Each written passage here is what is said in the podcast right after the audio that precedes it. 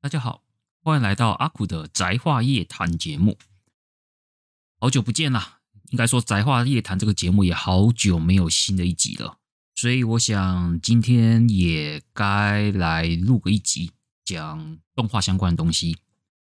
那宅话夜谈呢，在这边先跟听众们介绍一下，如果是第一次听到这节目的话，这个呢是由我阿苦来讲跟游戏以外相关的 ACG 主题。而我在动，而我在电玩以外最擅长，应该说比较熟悉的主题呢，就是动画相关的内容。所以我就宅话夜谈的部分呢，就是主要是在讲动画、漫画或者是一些 ACG 相关的东西。也许之后会讲特色或者是模型，反正等等的，就是总而言之跟游戏无无关的，我都会放在宅话夜谈那边跟听众们来聊。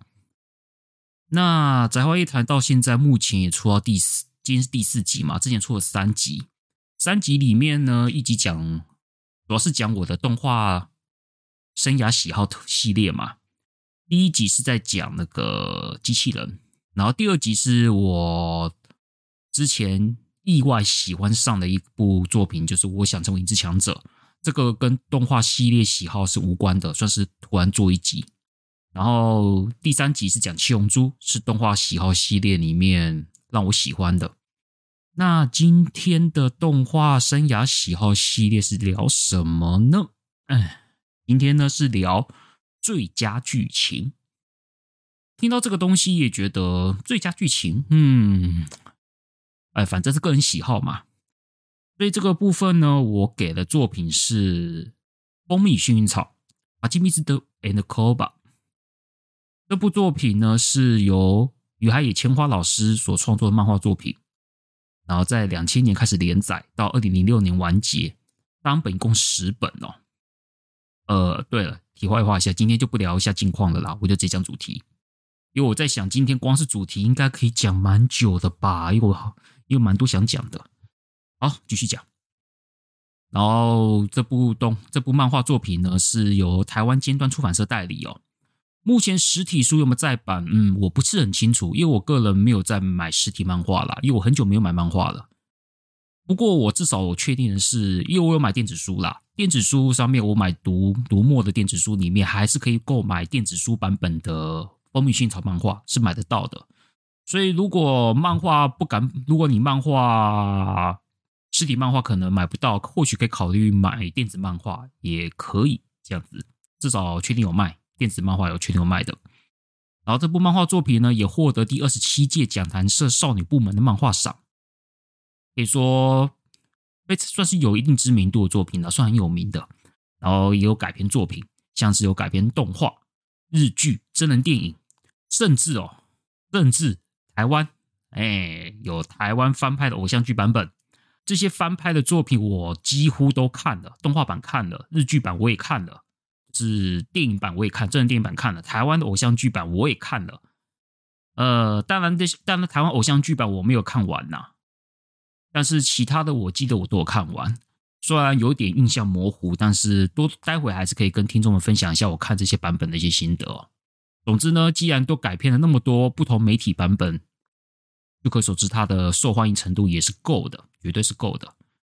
然后宇海野老师呢，在结束这部作品的连载之后呢，也开始也有他的新作品哦。他现在在连载是《三月的狮子》，呃，这部我想应该蛮多人熟悉的，因为这部作品也有改编成动画，前几年的大概前几年吧，有动画版，也算是蛮受欢迎的，也是蛮受欢迎的。也有改编真人电影版，然后由神木隆之介主演嘛。当然，真人电影版我没看啦，所以我就不做不多做一些想法。但是动画版的《三月狮子》我是有看的，依旧保持着于海野老师的那一种对于人物刻画的细腻的描写的水准依旧到位哈。我也是看的蛮感动的，只是我现在还是没有，就是我动画好像只看完，我记得还有出两部两季吧，还是我好像看完第一季吧，第二季好像没看，应该会找时间看呐。但那那种感动，我是觉我是觉得那感动是不输给《蜂蜜幸运草》，虽然说那个议题有点不太一样，呃，不过我们就先不提了。因为《三月狮子》也许之后有机会，我看的比较完整的时候，可以做一集节目来聊。这样，那这部作品《风靡薰草》是怎么知道的呢？当然，漫画已经在两千年连载，其实很，其实在蛮早之前就连载了。但是我自己本来就对漫画这方面就没什么在注意啦，我是看动画，所以我为什么注意到这作品？当然还是动画版的关系哈。那时候动画版的一些什么宣传啊，或者是杂志的上面介绍啊，或者是网络上面的一些介绍图啊，我看了一下，觉得诶，就蛮吸引我的。我记得 K 岛吧。我就是 K 岛放了第一话的截图，截图串，我就觉得哎，蛮有兴趣的，有有有一种就是说啊，我想看看。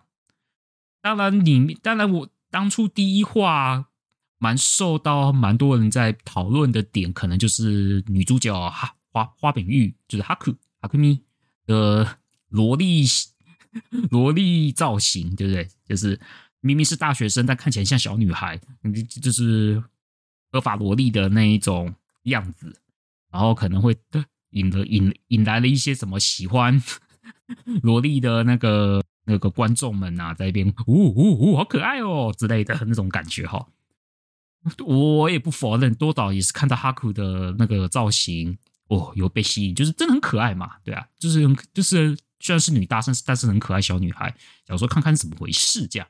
哎，如果一看不看还好，一看就哦，就就停不下来了，就是非常好看。我看动画这我这个可以说是让我非常意外啦。本来想说以为是那种什么青春校园喜剧啊，像什么《纯情防盗消防课》还是那种的，但是我可以感受到它不是那一种。很急、很刻意的恋爱喜剧，像《未恋》啊，或者是《纯情防盗消防课》那一种，它里面也是会有些笑料这些的，但是它可能会是那种笑料有笑料，但是也不是那种很刻意笑料的校园校园剧。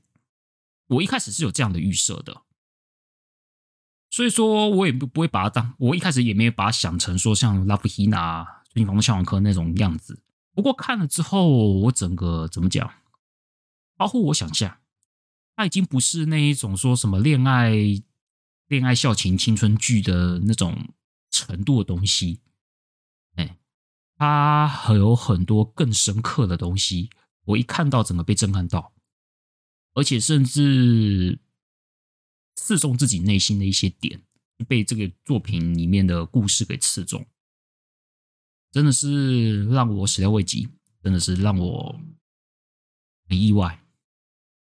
这也不得不说，于海野老师在这方面非常非常有一套。他真的是一个很会讲人际关系的一位作者，真的真的很多很细微的一些想法，很多很细微的一些念头，或者是人跟人之间的一些互动关系，他都可以表现的很细致、很细腻，然后看了就觉得很有感。然后有些，然后那，然后那个表现又不是很直接的，你可能要需要再多看几次，或者是你必须要去看了之后，你要去想，你要去去思考这个情节，那个浅沟通啊，或者是话中有话的那种感觉，我觉得很棒。所以我所以说一看就嗯非常喜欢，真的非常喜欢，就让我一直看下去。至于看完之后嘛，因为我是看动画版啊。因为我动画把动画两两季嘛，第一季大概二十几话，第二季大概十，好像就一季的量十几话吧，反正都都看完了，刚好是把漫画整个内容给做完。你说看完之后，嗯，心情是蛮复杂的。你要说哦，你要说开心吗？你说是喜剧吗？好像也不是。但你要说是悲剧吗？也不会悲剧。但是就是有一种你说不上开心，也说不上难过，但是却有一点点惆怅感觉吧，对啊，这个大概是比较盖瓜的表达我的想法。说实话啦，这个作品如果真的要好好谈哦，啊，这个不是一集节目就可以交代完的。如果真的要好好谈这部《风靡薰草》这部作品，我打这基本上一定要做个特辑啦，嗯。这个没有办法，如果真的要好好谈，真的没有办法一集就讲完了。所以今天这集呢，算是做一点简单的，只能说偏简单的分享啦。因为我在这一部，这部我看的时间已经是很久以前的事情了，大概十几年了吧。我当时其实也反复看了不少次，只是说我看不少次都是在十几年前的时候有反复看过。但是距离上次看大概也是过了那么多年时间，其实我也不敢说细节都还记得啦。所以今天我是在说我没有办法讲很多细节，但是我会把当年我看的心情，我当年看的一些我印象深刻桥段，还有一些人物之间的关系，以及看完之后我的感想是怎么，就是以我当年看的记忆去跟听众们分享。当然，如果我之后我会再重，如果之后我要做特辑，我会再重看一次。那我重看一次，以我现在的这个时间点，我现在这个年纪，嗯，一定会跟我当年看那个时候的心情会有不同的想法，会有不同的心境。也许到时候做特辑再重看一次，会有对我来说会会有更精准的来表达这部作品是个什么样的东西，以及我以及现在我在看这部作品的想法吧。不过不得不说，这部对我来说，它是一个如果人生一一定要看的作品的话，我认为这一部是，我觉得人生还是要看一次。如果你还是最适合看的这这部作品的年年龄层，我觉得是高中升大学以及大学要即将要毕业要就业的那段期间，也就是十八到二十二岁这段期间的。人，社会新鲜人，又或者是刚上大学的学生，可以看这部作品，因为那个时间点看这部作品，你可以很契合那个故事里面的一些表达，可以跟你现实中是有契合的。而我呢，我非常幸运，我刚好在看这部作品的时候，刚好就是在这个年龄年龄层内，所以我看得非常非常有感，也非常非常震撼哦。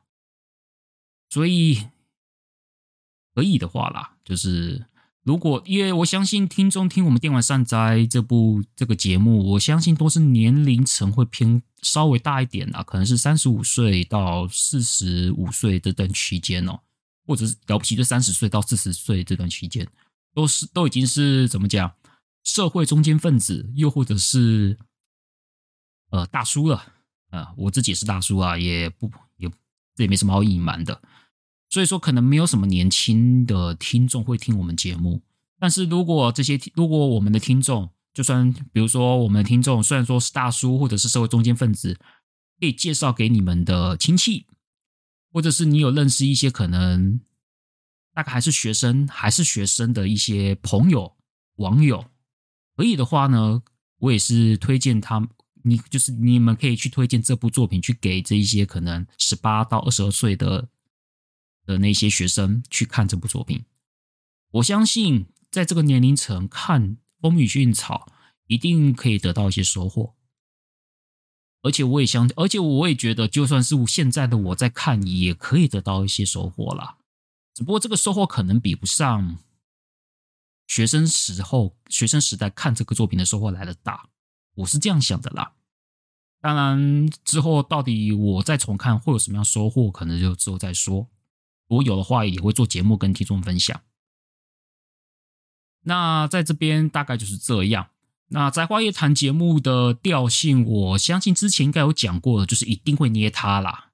因为对我来说，你要讲动画作品，你要讲漫画作品，你要讲电影作品也好，反正就是你要讲那种，就是游戏以外的那些，只有只是故事表现的那种表演形式的作品，我还是得要讲。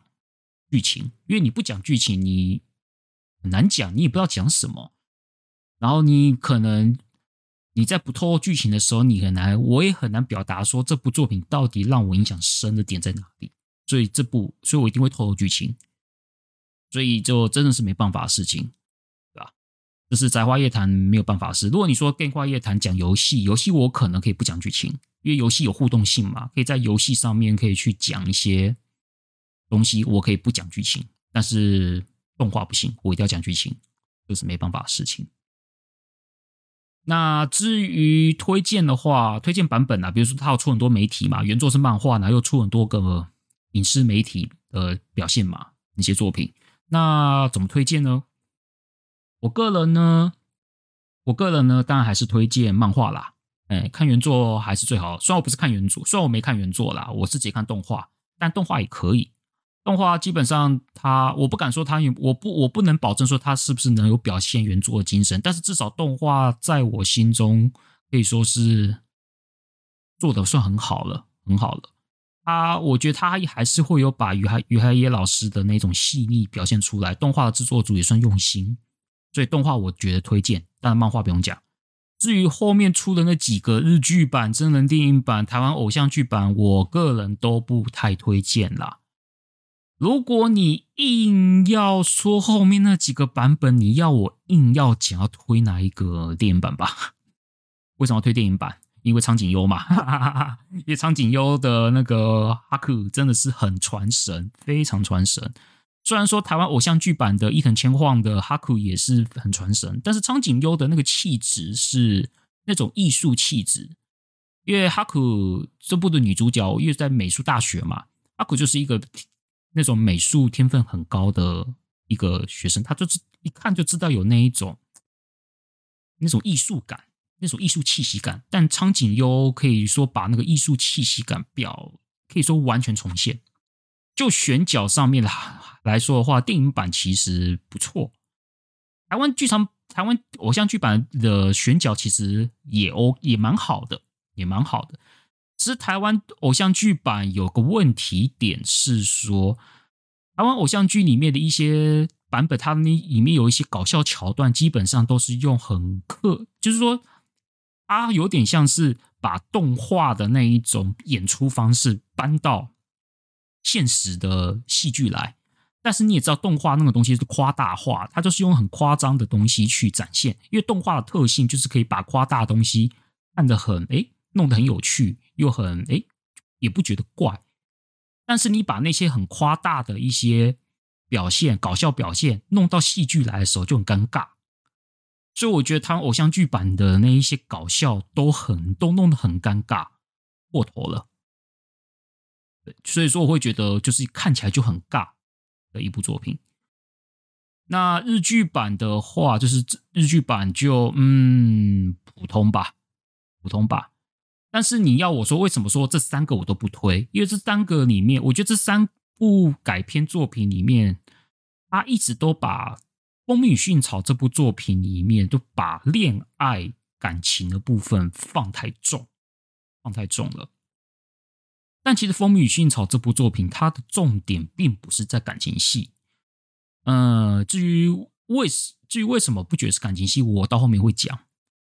但是他们就是把整这部作品拍的，就是像感情那个青春感情戏，所以所以我才说不推荐。只有动画，还有把鱼那个。《蜂蜜薰衣草》里面真正要讲的主题有讲清楚，大概就这样子。好，请那个简单的介绍算是讲了啦。那接下来我我就讲一下故事介绍。我们刚刚讲的是作者以及这部作品是什么样的作品哈。那我们就讲一下故事介绍。故事呢，其实还蛮单纯的啦，就是。主角是一位大学一年级的学生，叫做竹本裕太哦，竹竹竹本裕太，然后他就进了美美术大学，然后在学校住，然后跟着他的一些学长们，像是真山学长、真田学长，然后就是在一起度过校园生活。然后有一天呢，然后有一位学妹，算学妹吧。哎，反呃，哎，我忘记哈可跟竹本他们是同年级还是还是还是说竹本是学长？哦，我有点忘了。反正呢，就是来了一位转，反正来了一位学生，就是女这次的女主角那个花本玉花本玉美哈可咪。呃，到底要叫玉美还是叫玉？嗯，就反正日文叫哈可咪啦。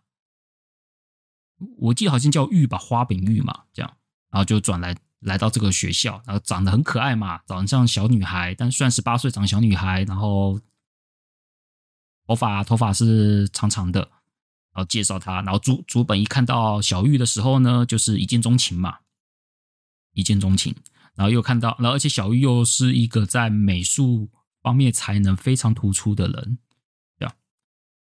因为小玉一来一来了美术大学之后呢，就是就是竹本跟小玉以及跟他的学长们以及学姐山田，然后一在一起的一些青春的故事吧。其实主要故事就是这样，很普算是蛮普通的一个开场节开场故事，就是一群大学生在校园里面的一些做什么事，然后有什么样的互动，有什么样的一些发展的一些开头故事，就是那么简单。所以由此可知，被当成恋爱剧好像也不奇怪哈，也是哈啊。所以说呢，所以说看到那个日剧版、电真人电影版跟台湾偶像剧版这样拍，也不是不能理解啦。只是啊，只是说你看了之后，你就会发现，哎呀，感情这件事情，感情这这里面的感情哦，真的不是重点啦。哎，虽然我一直在强调，真的不是重点啦。你要我说这部。对我来说，这部在讲什么？而是我是觉得他是在讲一个，是一个在大学即将面对未来的时期，你会碰到的一些恐惧、迷惘、苦恼、各种纠结的故事。他反而是在讲这些东西，而不是恋爱，可能只是这里面的其中一个要素而已。但是有更多其他的要素也在里面，不是只有恋爱，因为。未来会，比如说学生在未来会未来要做什么事情，又或者是自己又能做什么，这些东西，这些都这些都会是迷惘跟苦恼的事情啊，不见得有恋爱，啊，那好，那待会呢，我们就来谈一下，接下来我可能会谈的就是像人物介绍嘛，我可能会讲一些人物的部分。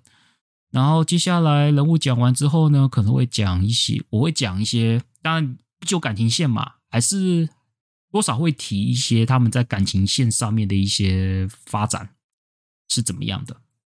然后最后我会提一下一些深刻的桥段嘛，深刻桥段，其实这部深刻桥段，我想大家应该想到，应该如果看过这部作品，应该可以想到我要讲哪一段了。然后最后再想感想嘛。那人物介绍的部分呢，我就先讲吧。主要登场人物呢，当然登场人物其实也不算少，只是说我可能会讲主要的几个人就好了，因为你要全部讲也太多了啦。我就讲主，我就讲以主以主本主角主本为在在他身边的主要的人就好了。当然，我先讲主角嘛，主本主本佑太，玉太是佑太啊。也有好像有些方裕太，有些方佑太，反正就是主本。他就是很简单的一个建筑科的学生，然后单亲，单亲，然后就妈妈这样，然后也没有兄弟姐妹。他这个人基本上就是个好人呐、如果用台语讲，就是个高野狼啊，不义人呐、啊，就是真的是一个心心心心地很善良，也很朴实的人。但是他也是这里面，他算是主角。一般作品里面可能会有所谓的主角光环嘛，但是在主本身上基本上是没有啦。他就是一个很普通、很普通的一个人，进了美术大学，也不知道自己的专长是什么，也不知道自己未来是什么。但他，但他喜欢小玉嘛，那小玉一见钟情，想要跟他，就是说增进感情这样子。然后面对一些事情，可能会有一点点。过于谨慎吧，有时候也会裹足不前。他可能不是那一种行动力很旺盛的一个人。总之，就是一个随处可见的普通人，就这样子。这是主角，然后女主角呢，就是花本玉，那个哈拉莫多哈库米，她是油画课的学生。然后她花，那她有个老师嘛，是她，反正就亲戚啦，亲戚。然后已经算是美术上面非常有才能，然后也好像有一点点在这个艺术界上已经有一点点名气了这样子。然后她对于她自己的那种萝莉外形觉得很讨厌，然后很很，然后看到像看到那一种哦身材很修长、很成熟的那一种体型的女性，就觉得很羡慕这样子。啊，这个他他就是一个标准的小玉，他就是一个很怕生，然后不太会擅长言语，但是内心内心的一些对美感的那种感觉是很敏锐的啊，就是标准的极度内向社恐啦，大概就是这样子的一个女性女性，然后然后主本主角主本就是喜欢他这样子。好接下来是讲那个真山学长真山巧，呃，主本的前辈哈，算是蛮能干的人，建筑科学生，然后也有在那个建筑事务所打工，算是为人非常玲珑啦，算是无论是与人应对啊，或者是在工作上啊，都都算是蛮有才干的一个人。然后他喜欢的，然后他喜欢他。打工事务所里面的一位女性，如果硬要讲的话，哎，妈，这待会再讲他的感，待会再讲所谓的人物人物感情的部分，我再讲他啦。总之呢，就是一个能干、成熟、有，我想一般一女女生应该会蛮喜欢他的啦，那那一种类型的男性。然后他有时候跟主本就是很照顾啦，他也很照顾主本，然后有时候也会像损友这样子闹他这样子，大概就这种感觉。这是真山学长真山巧，还有一个是生生田冷。生田冷的话，他就是极端的天才，哎，他就是超级天才，他是主本跟真真山的学长。才能非常优秀，但是他才能优秀的的反面就是对人际关系非常笨拙，甚至已经到奇特、奇特，甚至是对人际关系完全、完全的跟异于常人。但然后做事完全不按章法，他有时候就是突然突然就。蹦蹦出来一些什么有的没的东西，然后然后人突然消失，然后回来之后呢就赚一大笔钱，他就是标准型的那种常人无法理解的天才，就这样。然后他常常闹，然后他很常去闹主本玩，就是有点损友的的程度啦。他当然还是很照顾他这些学弟，只是蛮多时候的，就是说只要学弟他们没有出事的时候，他就吃饱没事干会去整他们这样子。有点算损友，好学长又有点像损友的感觉啦。对，对，所以生田冷呢，就是这样子的一个顶级天才，但是却异于常人的角色，就这样。那这边还有一位女学姐叫山田雅弓，是陶艺科陶艺科学生，然后他喜欢真山，喜欢真山。总之呢，就是一个。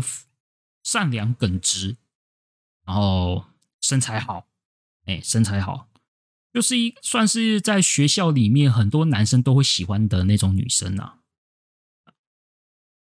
就是没有心，没有什么心机，然后长得漂亮，然后在陶艺上面也有才能，然后又又是一个很好相处的一个女生，这样子。只是说，他跟真山这边的感情线常常会搞得有一点点，有一点点那个歹戏拖棚这样子。嗯，然后也是，他也是很让人依赖的学姐，所以我觉得他算是一个，我当年也是很喜欢他啦，对吧？是那个雅弓。虽然我一开始是因为那个小玉的关系被吸引来看这部作品，但我最后还是比较喜欢雅弓啦，就是这样。就是一个非常有魅力的一个女性。最后，最后就是老师啦，花本修斯，总就是小玉的亲戚啦。嗯、反正他跟小玉到底到底是什么样关系，我也懒得，我也不知道怎么解释啊。嗯、要他跟他爸爸好像堂兄弟吧，这样，所以说知道是什么关系。呃，我也不知道。总之呢，反正他们是亲戚。但是他对小玉的照顾可以说是有一点点过保护了，过保护了，对吧？就是有点太过保护小玉了，也包可能他对他抱持不知道什么样的感情，有可能是因为什么样的原因，我有点忘了。撇开过保护小玉之外呢，他也是人很好的老师啦。无论是真山还是竹本等人有什么样在科教学上面，就是比如说在上课上面有什么问题，其实老师也很愿意帮忙这些学生们。以上大概就是这几个人的一些很简单啦，这真的是很粗略啦，我没有办法，因为我毕竟没有重看嘛，所以我没有办法做个很明确的介绍。反正大致上的概括就这样。但里面还有一些角色，像野宫啊之类的，那个可能就暂时先不提啦。如果哪一天做特辑的时候呢，就会好好的讲了啦。但是就是简单的这，因为这几个人物最最主要就是。是最主要的，所以说你你看这部作品，这些人应该是最常出现的几位了，其他可能就是偶有偶没有这样。好，接下来要谈的是印象深刻的桥段，哈，就是印象深刻的剧情片段。印象深刻的片段，我想还是归在所谓的第一部的后半段的找寻中找寻自我之旅吧。我就先简单讲一下脉络，哈，这个这个故事展开是怎样？因为竹本在即将毕业的时候。因为日本在大学毕业的时候就会有一段救活吧，就业活动。但是竹本在无论是无论是应征或是就业考试，反正什么样等等的跟就业相关的发展都很不顺利啦，都找不到工作，找不到工作就很沮丧嘛，很沮丧嘛。有一天呢，那个花本老师他的学他曾经的学生有开一间公司。然后那他他那个学生跑来找花本老师嘛，聊聊天，然后他发现他开一间公司啊，讲说花本老师想说请竹本去他的学生那边的公司去上班，然后花本老师的学生也答应说哦好啊，你来上班啊之类的。所以说本来想说竹本就有工作了嘛，就庆祝嘛。当他知道已经被那被花本老师学生的公司给录用之后呢，就开个派对之类的庆祝一下。庆祝一下，然后但是呢，电话打来，发现说那个学生花本老师学生的公司倒闭了，这样，什么客户没付没没付钱，然后欠四千四四千多万日币，然后就这样倒闭了，这样，所以竹本又没工作了。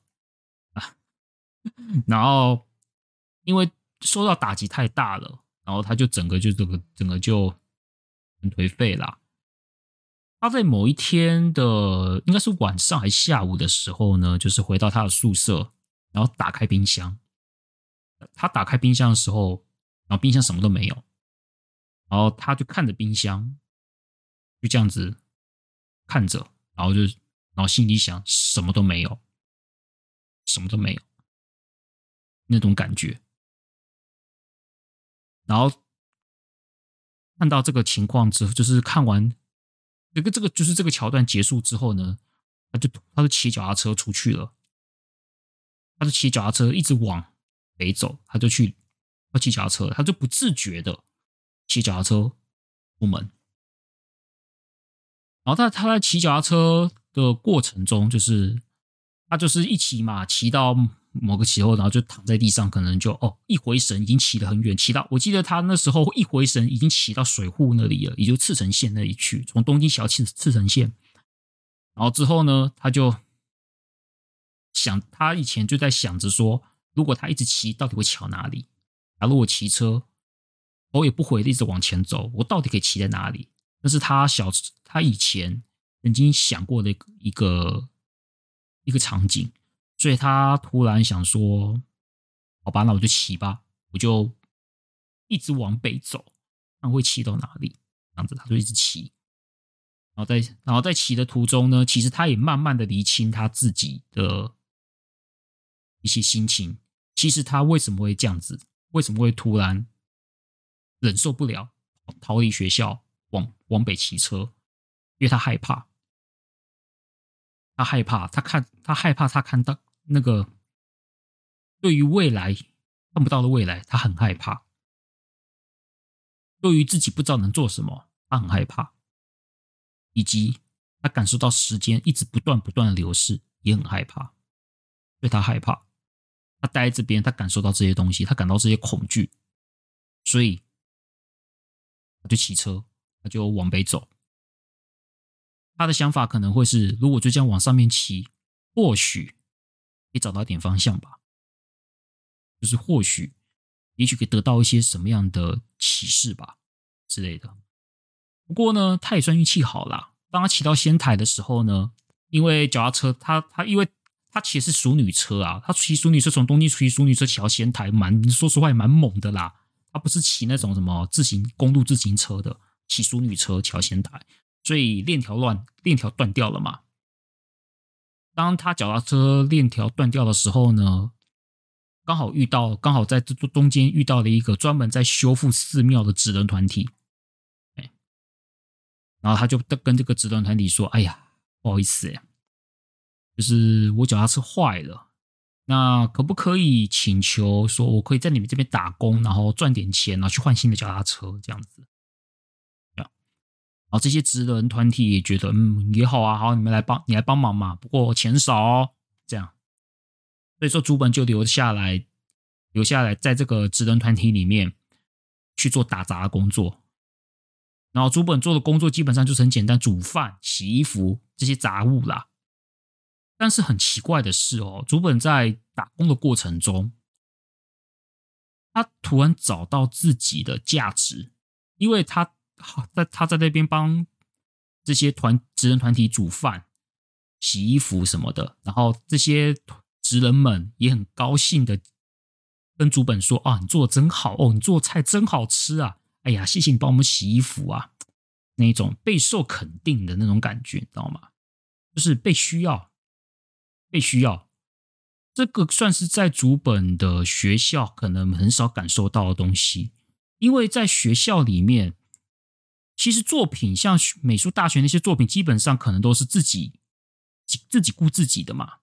然后呢，无论是真山学长、森田学长，或者是山田学姐，或者是小玉也好。他们的烦恼，其实很多时候，其实竹本也帮不太上什么忙，你知道吗？然后他们也不会去找竹本帮忙，也不太会去找竹本帮忙，也许会觉得他也帮不上什么忙，所以可能竹本可能在这里面，再加上他自己也不是什么很有才华的人，做出来的作品可能也不受什么好评，再加上就业又失败，那找工作也不顺利。所以说他在学校反而感受到不到一种被需要的感觉，也感受不到那一种自己有价值的感觉，所以他觉得在学校就是感受到什么都没有，所以说就觉得很痛苦，就想逃离。但是在这个职人团体里面工作，他感受到自己被需要，所以说那时候，所以他在职人团体里面工作很开心，很充实。你他在即使做打杂的，他好像感觉到就是。比什么都还开心，是当然，时间就这样慢慢过去了。其实朱本也存够钱了，但是他突然有一种舍不得离开的感觉，所以他就继续做。直到职人团体里面的一个小伙子突然问他说：“哎，你要待什么时候啊？你钱也够啦，你不打算继续旅行吗？”这时候主他就把主本的那一个当初为什么要骑车那一种不愉快的回忆又跑出来了。但是最后，里面那位职人大师傅还是跟主本说：“嗯，我很感谢你这段期间的帮忙哦，但是你还是你还是得离开吧，因为你与其留在这边，不如就他就这样跟竹本说：你不如就把你的旅程跑完。你不是说你想要骑车看能骑多远吗？你就骑嘛，就看你骑嘛，骑到你满足为止。当然会不会？我知道你可能会有一些迷茫。”也许你想要去找答案，会不会有答案也不知道，搞不好也不会有答案，但谁知道呢？但是你，你先把你的这段旅程先跑完再说吧。所以呢，竹本听到这样子的话之后呢，也决定，好，他决定先把这段旅行给跑完。所以他最后也决定了跑，决定要到北海道，也就是日本最北端的北海道稚内，稚内那边中古峡吧。我记得没错，中古峡吧，就是到那个地方，日本最北端之地那个地方，他决定骑骑车到那边去。然后旅行准备要旅行前呢，这些职人们因为受过受到他的照顾嘛，也送了一些小礼物给他，然后他也很高兴，然后就这样子继续双脚继续骑到旅程这样。但是这个时候，竹本的心情就跟当初从学校离开那个心情又不太一样了，你就反而觉得他觉得有点。变得比较踏实了，好像找到了一点什么目标。虽然说到了日本最北端之地，又能，也许也不会有什么答案。他至少知道，我现在就先骑到那边，在骑到那边之前呢，我就先不管，我就先骑到那边。我觉得他找到一个方向，所以他在那个过程之就变得有一点比较开朗，也比较坚定的感觉，就是不会像之前那样子有一种恐惧，有一种迷惘的那种心情，他变得比较坚定一点。然后，当然，他最后也也真的跑到了日本最北端稚内那边去，然后他就站在那个观景台那边看着风景。其实他其实那一幕，我就我我看我想到那一幕，就想起我在去年十一月的时候去宜兰嘛，骑车去宜兰，我来一个骑车旅行，我在那个三貂角灯塔的那个观那个瞭望台，那个心情是有点像。我觉得，因为三貂角是台湾最东东边嘛，东边极点。我觉得在三貂角灯塔那边的东边极点那边，看着龟山岛，看着海，后吹着海风，就这样子看着，它就是一个那种感觉有点类似，就是我就看着，我就到了一个一个点，然后我就在那边看着风景，然后也什么也不做，就在那边看着，然后就开始想一些事情，也许在复。反思，有时尤其在回想什么，反正就是各种想法都都在那边想着，然后想好之后呢，就离开，就出发，就是这样，那种感觉有点类似。然后竹本呢，他一到北海道之后呢，就最后就回回东京了嘛，这样，回东京了，然后最后也回到学校来。但是呢，他也经历过这样子的旅程，他晒他也被晒黑了啦，但是呢，也变得就是。也变得也比较坦然，也变得比较有，肯定比较有自信一点。那种感觉，就是你可以知道他可他既有这个旅程回来的时候，是有一种在心灵上是有成长的。就这一段，所以我这一段这一段可以说是我当初为什么会被震撼到的剧情，也是在这个地方。所以那个时候我就想说啊。我是不是也要来一次？那个时候啦，我在想是，我我也想要，要要不要哪一天来一次这样子的旅行？这样，当然台湾不可能，但台湾没有日本那么大啦，没有说什么从东京去北海道那个距离、那个长度，那早超过台湾了。台湾呢，以台湾来说的话，主本做的事情可能类似环岛吧，啊，就是环岛吧。我个人是没环岛过啦，但是或许。哪一天也想试试看吧。我虽然说去年十一月那一次，我从我家骑，啊，骑东北，骑北海岸、基隆，那个还有滨海公路到宜兰，算是有点迷你版本的旅行呐。我也感觉到说，像这样的骑车旅行，有一种可以让自己支开一些。杂音可以好好的让自己冷静，好好的重新去思考一些本质事情。既有在户外，在海边这种远离喧嚣的环境，你就在，因为像海边嘛，北海岸、滨海公路、三貂角灯塔，这些都是很荒很荒凉的地方，那边只有海。你在这边，你只能看到海跟或者听海声而已，也没什么人，也没有什么高楼大厦，也没有什么高科技。你就是在一个荒郊野外，然后你就在站在海边，听着海声，然后你就在那边坐着，然后在那边感受出那种大自然给你的那种回馈，风啊、海声啊、海的味道啊等等的这些东西。我觉得这样子旅行偶尔一次也蛮好的，只是说我到底，我只是说环岛啊，哎，看看吧，应该会有一次，因为我我是挺想环岛一次的啦。身为一个阿宅，以前是没想过环岛，但是最近还真的是有点想试试看。这，一段呢，找寻自我的部分呢，可以说是《蜂蜜讯潮》里面我最喜欢、最喜欢的部分了。当然，还是有其他不错的，但是有一点点忘了，不是很深刻。比较深刻大概是这一段吧。我想这一段如果给一些学生们看，应该会有更深感觉吧。虽然我自己，我自己嘛，算，等会再等一下再说。我先讲结尾好了，这是印象深刻桥段嘛。那接下来我就想说结尾，我就想带一下最后为什么喜欢这个作品？为什么？其实主本这个主角，对我来说，我的解读是主本。像我刚刚讲说，为什么这部作品的主角主本没有所谓的主角威能？没有，其实没有。你会发现到他是所有人物里面，你要讲很难听的，就是最没用的那一个，最没用的，最普通的，最不耀眼的。即即使他历经过这些找寻自我之旅，他终究还是不耀眼。那他就他有成长了，但他跟这些其他的那些真山、深田、山田或者小玉相比，他还是不耀眼。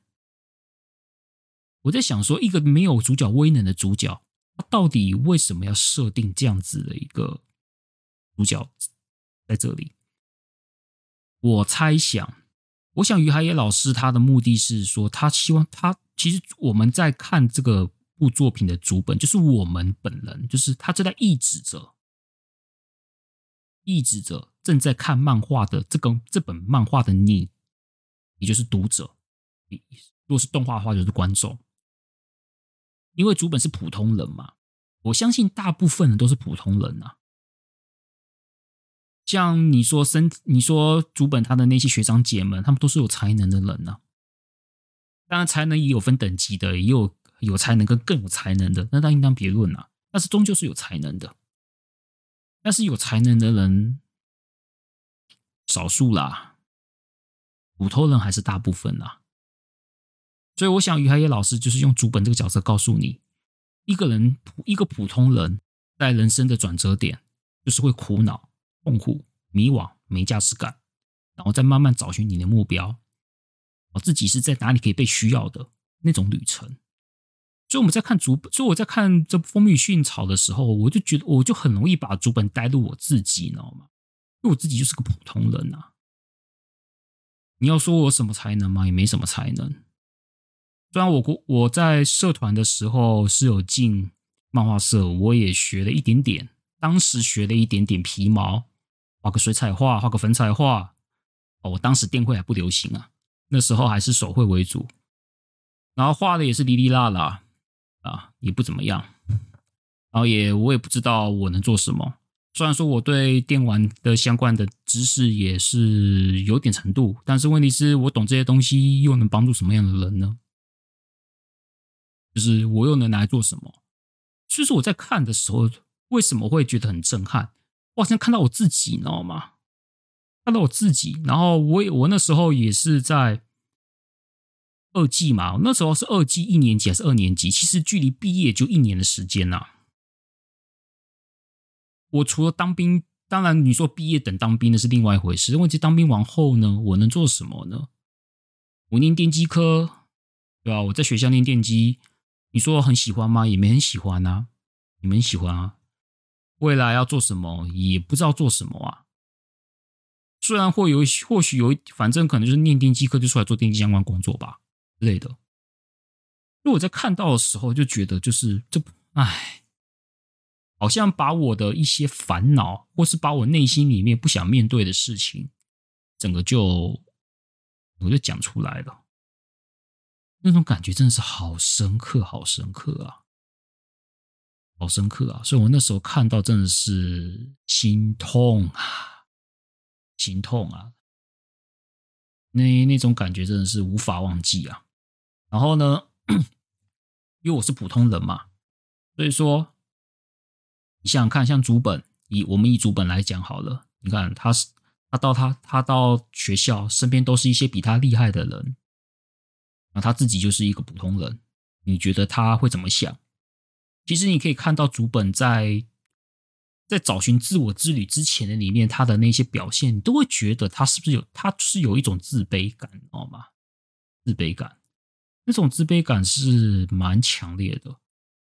然后，尤其是在，尤其是竹本在知道了小玉对身体有兴趣的时候，那个自卑感的强烈可以说是非常之高。因为他知道他没有森田的才能，因为森田才能太耀眼了，所以小玉会对他有兴趣，那真的很正常。因为竹本没有啊，因为竹本在美术方面真的不是一个什么天才，才华上面就是小玉不会不会注意到他，他只是人很好，很关心小玉。为之做人很不错，这样子也只是这样而已。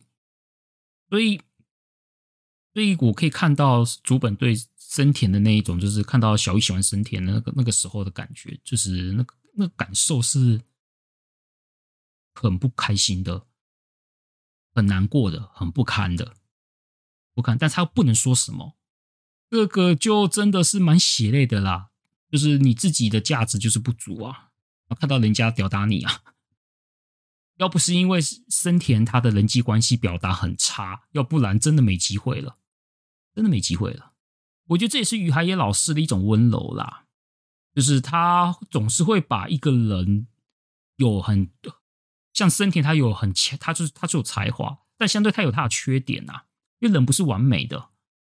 整天在那边说什么霸道总裁这种东西，哪有这种事？世界上哪有这种事情啊？也不说没有啦，但是很少嘛。你什么霸道总裁，什么说话风趣，什么有时间陪女生什么的，哪可能啊？对吧？通常有一个一个人带有顶级才能，总是会带有一些缺点嘛。人不是完美的，所以于海野老师在设定森田这位角色的时候，我觉得他真是算是一种温柔啦，因为他知道。你把森田设设成那一种，哎呦，又会人际关系又好，又天才，讲白一点，那对，如果是以主，因为你主角是主本嘛，是给主本立场会太难堪。另外一点也太不真实，不对，因为通常天才都很难让一般人所理解的，所以我觉得他设定森田是一个一般人很难理解的人，我认为是合理的。这也是我觉得于海野老师很厉害的地方，他设定森田那个角色就觉得很棒。至少没有把他弄成什么霸道总裁爱上我那种那种万能型，对吧？不会嘛？这方面我觉得是合理的。好，我们回到竹本哦，因为竹本他悲感嘛，身边的学长姐都没有才能，但是偏偏哦，我不知道大家怎么想，我不知道听众们怎么想哦。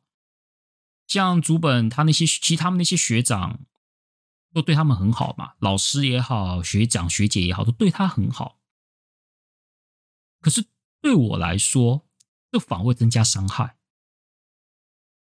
我说，我也不知道怎么讲哎，因为我可能反而会希望这些比我厉害的人说：“你妈，你怎么那么逊啊？你要不要变强啊？”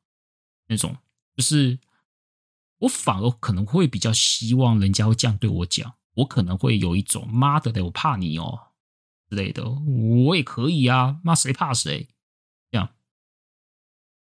但是这些学长姐又对他很好，对他那么好，他可能会觉得就是说同情吗？还是说，其实我我也想，不要输，我也不想输给你们之类的。我但是你们对我那么好。我没有办法对你们产生那一种我要打垮你们的那种心情，但是我不如你们，你们对我那么好，我想要让自己愤怒，然后让自己变强的那个力量又使不上来，所以我会觉得可能也因为这样，对竹本来说那个伤害可能会更大，就是这些学长姐对他好。我想啦，这是我自己的想法。但你说竹本到底是不是这样想，我不知道。那个这个要问于于海老师是不是跟我一样的想法，这个我不晓得。就真的是把整个普通人，在一个充满比你厉害的人的环境下，表达了出他的那一种内心的一种状况。再加上竹本又不知道自己价值是什么。他也不知道他能做什么，他也不知道未来会往哪走，他什么都不知道，害怕，然后自卑、害怕那种感觉，就是整个 既有竹本这个人，把一个普通人的那一种，在这样的环境里面所造成的心境都表达的很清楚。这也是我觉得为什么这部作品很适合给，很适合给学生，就是高中生跟大学生来去看。当然，于海野老师就设定的竹本，他找寻自我，他去骑车，骑脚踏车，就这样骑到骑到北海道，他可能找到了一点，既有这样子的旅行，然后也跟了职仙台的职人团体认识相遇，然后也既既有这样子的桥段，让。竹本找到了一点点未来，哎，可能的方向，让他踏实了一点。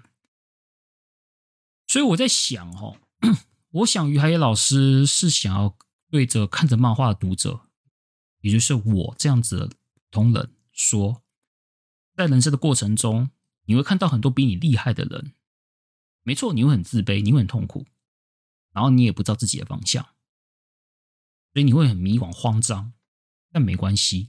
你就慢慢的找，想到什么可能，就在能输得起的前提下去尝试，就去做。只要可以做，可以试，就去试。或许在某个契机下，路就会在你前面出现。这我想这是老师，我猜啦，当然这是我解读。我想老师设定这样子的一个故事，是让我解读，就是让我感受到这些东西。我自己很有感啊，真的很有感。我即使是即使出社会之后呢，我自己也是也不能说没有成长，也是有，只是很缓慢。像以前我不太擅擅长跟人交际嘛，稍微内向的点，不太擅长跟人交际。然后开始用了社群媒体之后呢，慢慢的开始比较敢跟人交际了，也认识了很多，主动认识了很多朋友，但是就是。有时候就是认识了，然后没来往，再再去认识新的，这样子循环也维持了一阵子。即使是如，就是虽然说这样子也是不错啦，但是那只是认识人嘛。但是对于自己的未来，对于自己未来到底想要做什么，还是没有一个，就是可能会有一点点微微的方向，但是又没有到。很明确，就是有一种在雾里面，在浓雾里面这样子乱乱走。在二零一六年开始经营频道，开始经营我的 YouTube 频道之后呢，用了一些可能很不是很正确的方法，是在那边硬干，在那边做做做做做做兴趣。那时候心里想着就做兴趣，也没有也没有想赚钱这样子，那种那种感觉就这样子懵懵懂懂的做。有点像是在迷雾中找不到方向，这样随便走。我觉得，我觉得在二零一九年的年末的时候呢，有点我的状态就有点像是竹本到了仙台，遇到了那一位职人团体，就到那边遇到职人团体，然后在这个职人团体里面呢，我找到了一个什么样的方向？在二零一九年，我突然我突然找到了一个点。然后找到那个点之后呢，我就开始越来，我我还是继续往前走，但是那个方向越来越清晰，然后越来越踏实，就这样走到现在。然后我也因为了二零一九年的那些契机，然后认识了一些我原本不可能认识的人，然后我甚至遇到了一个很厉害，可以让我学习的人，然后就这样子跟着他的学习，一直持续到现在。然后我觉得我今年。应该说，我从二零二一年开始经营 Podcast，然后到二零二二年开始做 YouTube 影片，到现在，我已经看到了当年二零一九年以前的我看不到的风景。我觉得，就是就是，忽然，我我有点跟竹本一样，我好像找到了一个可能的契机。我现在就是在往这个可能契机去走。当然，或许走到那边。会不会是终点？会不会是正确的？我也不知道。但至少我觉得这个契机可以让我继续走下去。至少输了，我也觉得我输得起啦。所以就这样子走，继续走下去。现在我应该还在骑脚踏车吧？所以这种状况话，就是还在骑啊。哎，会不会骑到了一个？会不会骑骑到一个算是终点，终一个现阶段终点的地方。也许短时间内可能还不会到吧，但是我应该还是会继续骑下去。然后骑下去之后呢，看看会有什么样的风景在等着我。所以我想，所以说我那时我在写这部的稿的时候呢，想到竹本骑脚踏车这件事情，也在想说，其其实自己也在骑脚踏车，啊，只是我骑的时间有点长啊，因为我这个懵懵懂懂的时期，其实是到从出社会到二零一二零一九年的年底之前呢，都在骑啊，都在懵懵懂懂的骑，只有在二零一九年年末才找到一点方向。才骑到现在这个地方，如果没有那个契机，我现在搞不好还在懵懵懂懂继续继续骑。然后就像书本他在骑车的时候还没有遇到仙台那个纸人团体的状况状况下，在那边一直骑，可能骑到后面可能也不知道，也没可能没有得到什么样的的东西跟契机也说不定。因为主本他能够比较踏实，还是遇到那些纸人团体。才是才是最主要关键呐！好，本集的宅话夜谈大概在就到这边了，有一点发散呐。但是，毕竟这部作品真的是对于讲很多人生的东西。虽然说他的人生的点是偏向那种年轻人呐，老中老年人相关的议题，他可能他就不太会讲了，就是里面就比较没有讲所谓的。可能我们这种大叔年龄层的一些议题啦，他比较专注的年轻人，所以说，但是从我们可以从这里面可以看看到一些，一个像我们这种已经大叔可以回想自己以前的一些事情嘛。如果是给一些学生，刚好是学生的，我相信他们看到这个应该可以，他们可以在这个时候去好好思考这里面我提到的一些东西，先去想，先去思考，先去试。我想总比拖到出社会之后还在寻找还来得好吧？